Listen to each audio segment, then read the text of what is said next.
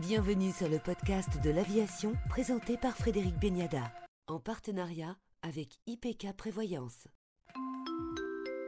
Invité aujourd'hui du podcast de l'aviation, Yannick Assouad, vice-présidente de Thales en charge de l'avionique et présidente du CORAC, le Conseil pour la recherche aéronautique civile. Bonjour Yannick Assouad.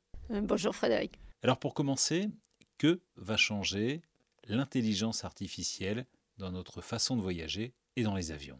Alors l'intelligence artificielle va tout changer, à la fois euh, au niveau du passager qui va avoir une offre qui va lui être fournie sur n'importe quel trajet qu'il veut faire, mais ça c'est pas la spécialité de Thales, mais également sur les opérations aériennes où là beaucoup de choses vont changer. Alors on va commencer par le sol et on parlera ensuite de l'avion. Alors le sol, c'est l'air traffic management, mais c'est aussi ce qui se passe dans l'aéroport où là, euh, Thales a bien entendu euh, un impact puisqu'on fait des systèmes de sécurisation du parcours passager. Alors là, plus pour fluidifier euh, le parcours et éviter à un endroit de sortir son passeport, à l'autre endroit de sortir son ordinateur, ses liquides, etc. Donc on essaye effectivement, et là, plus à travers de nouveaux systèmes que vraiment d'intelligence artificielle, d'aider le passager à avoir un parcours qui soit un tout petit peu plus agréable que ce qu'il est aujourd'hui dans les aéroports, en particulier à travers l'identification du passager et, savoir si c'est un passager de confiance ou pas, ou un passager qui ne voyage pas de manière fréquente, de manière à fluidifier complètement le parcours du passager qui est reconnu par tous les systèmes. Donc ça, c'est ce qui se passe au sol, mais ce n'est pas de l'intelligence artificielle en soi, c'est plus de la sécurisation d'une identité. Par contre, euh, quand on parle d'ATC, alors là oui, ATC Air Traffic Control, hein, pour euh, épeler l'acronyme parce que c'est pas évident pour tous les auditeurs. Là, clairement, notre travail chez Thales, alors qu'on a effectivement un pied au sol avec l'ATC, un pied à bord avec tous les systèmes de Flight Management System, c'est de faire en sorte que ces deux systèmes qui aujourd'hui ne communiquent que par la voix, ou quasiment que par la voix d'un pilote d'un côté d'un contrôleur de l'autre, on puisse effectivement, à partir de situations liées à l'intelligence artificielle au sol et à bord, permettre des communications qui permettent des opérations bien plus efficaces et bien plus sécurisées. Alors je m'explique un tout petit peu. Au sol, si on veut effectivement optimiser des trajectoires, ce n'est pas de la capacité d'un homme de pouvoir avoir une appréciation globale d'une situation, en particulier autour d'un aéroport, compte tenu du nombre d'aéronefs qu'il y a aujourd'hui et qu'il y aura de plus en plus demain,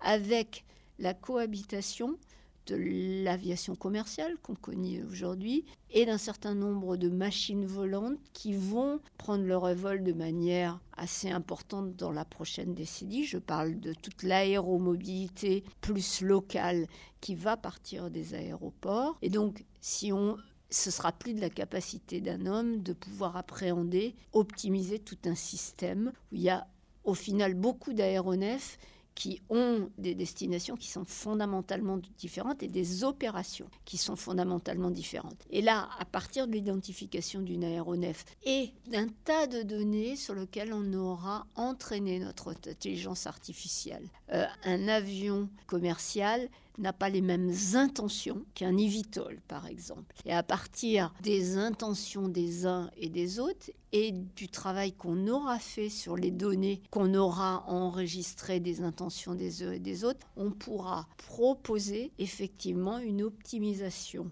du système à partir de toutes ces données sur lesquelles l'intelligence artificielle aura été entraînée et proposer une optimisation globale au contrôleur qui n'aura juste qu'à la valider puisqu'on passera dans un premier temps par une validation humaine d'une situation et de l'optimisation de cette situation qui, du coup, de manière automatique, la proposera à chacune des aéronefs qui volent dans le ciel, qui est prête à atterrir ou qui est prête à décoller. Et donc, L'avion, lui, va recevoir cette information et effectivement va automatiquement mettre à jour son plan de vol pour suivre ce qui lui est demandé par le contrôle aérien à partir de cette optimisation globale. À l'inverse, le pilote, lui, euh, il a sa mission à lui, c'est d'aller d'un point A à un point B de manière sécurisée du point de vue euh, sécurité avion d'abord, et ça restera le premier objectif. Deuxièmement, on pense que l'optimisation des trajectoires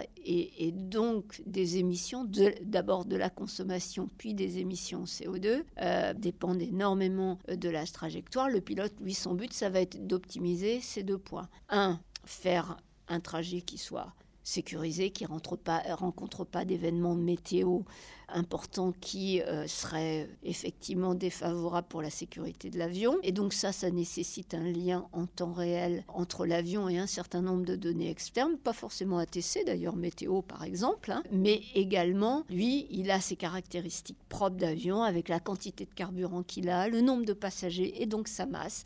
Et donc un point, un top of descent optimal dépend de tous ces, caractères-là qui sont effectivement propres à l'avion et que la TC va bien entendu ne pas maîtriser. Euh, et c'est pas son rôle d'ailleurs. Et donc lui, il va chercher, et c'est l'intelligence artificielle là aussi, va l'aider à lui proposer, à travers un assistant pilote, va lui proposer la meilleure trajectoire possible. Et comme ça, ben, on a cette interaction entre l'optimisation au niveau local, l'avion, et l'optimisation au niveau global, l'ATC. Ça va communiquer pour optimiser une situation euh, globale et avoir à, la fois les meilleures trajectoires pour optimiser l'aéroport, pour optimiser euh, chaque avion. Il est peu probable que dans un système effectivement où il y a, on va dire, des centaines d'aéronefs autour d'un aéroport, chaque trajectoire soit optimisée, mais il y aura le maximum de, trajectoires qui sont optimisées en sécurité autour de cet aéroport donné. Donc voilà ce que l'intelligence artificielle, à la fois côté sol et côté bord, va changer, on va dire, dans, je vais dire, dans la prochaine décade plus. Pourquoi? Parce qu'il est très peu probable qu'on puisse mettre en œuvre de tels systèmes si on n'a pas un nouvel avion parce que ça nécessite de repenser l'architecture avion. Donc il nous faut un avion page blanche pour ça, et donc il faut qu'Airbus ou Boeing lancent cet avion feuille, feuille, blanche, et ça on sait tous que ce ne sera pas avant la fin de cette décennie, et donc pour une entrée en service qui sera probablement dans la décennie prochaine, avec deux objectifs courant cet avion, d'être bien sûr ultra frugal, et de consommer 100% de SAF, ça c'est sûr, et ultra frugal euh, en sus parce que les SAF coûteront plus cher, mais aussi parce que d'être ultra frugal de base permet de moins consommer, donc de moins d'émettre de CO2. Puis deuxièmement, il sera hyper connecté avec tout ce que ça comporte d'architecture système pour assurer la sécurité, et là je parle de cybersécurité, à, ces liaisons connectées. Donc euh, voilà le prochain aéronef qu'on doit avoir. Et puis en parallèle, il faut que les États, ou enfin en tout cas les organismes qui régulent le, trafic aérien, en fonction des pays c'est un peu différent, il faut qu'eux-mêmes soient capables d'updater leur système pour être capables de ces nouveaux systèmes, bien entendu.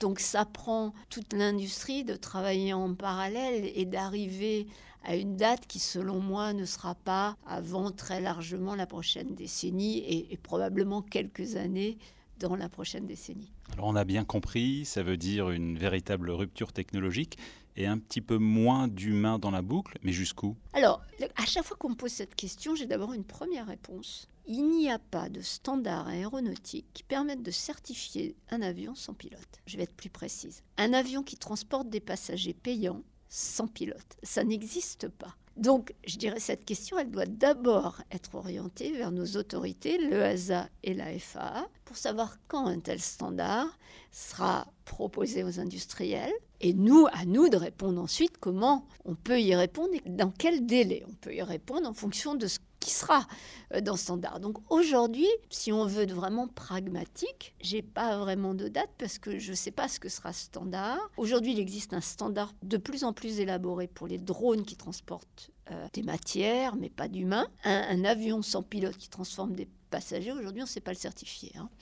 Donc, pour moi, je ne sais pas te donner de date à laquelle il y aura plus de pilotes dans l'avion. Et pour moi, on parle de plusieurs décennies, objectivement. Parce qu'on n'a pas de certification, première raison. Deuxièmement, acceptabilité sociétale. Quand on fait bah, des analyses sur, on pose la question euh, aux passants dans la rue, est-ce que vous seriez d'accord pour monter dans un avion sans pilote? Pour l'instant, la majorité des gens répondent, je ne ferai pas confiance à un avion qui n'est pas piloté par un humain. L'acceptation stabilité sociétale n'est pas là à l'heure où on parle. Donc moi, ce qui va se passer par contre, c'est progressivement euh, un allègement de la contrainte du nombre de pilotes dans le cockpit. C'est plutôt comme ça que ça va se passer. En particulier, quand tu es en croisière sur un long courrier à une altitude stabilisée, sans incident météo devant toi, il est très probable que dans un premier temps, on passe à un pilote dans le cockpit. Et d'ailleurs, quand on pose vraiment la question en off au pilote, est-ce que les deux pilotes sont complètement éveillés quand on est en croisière pendant des heures à 30 000 pieds sur l'Atlantique par exemple ou le Pacifique? Les pilotes, s'ils veulent bien être honnêtes, ils diront que les deux n'ont pas une vigilance extrême pendant cette période-là à deux dans le cockpit.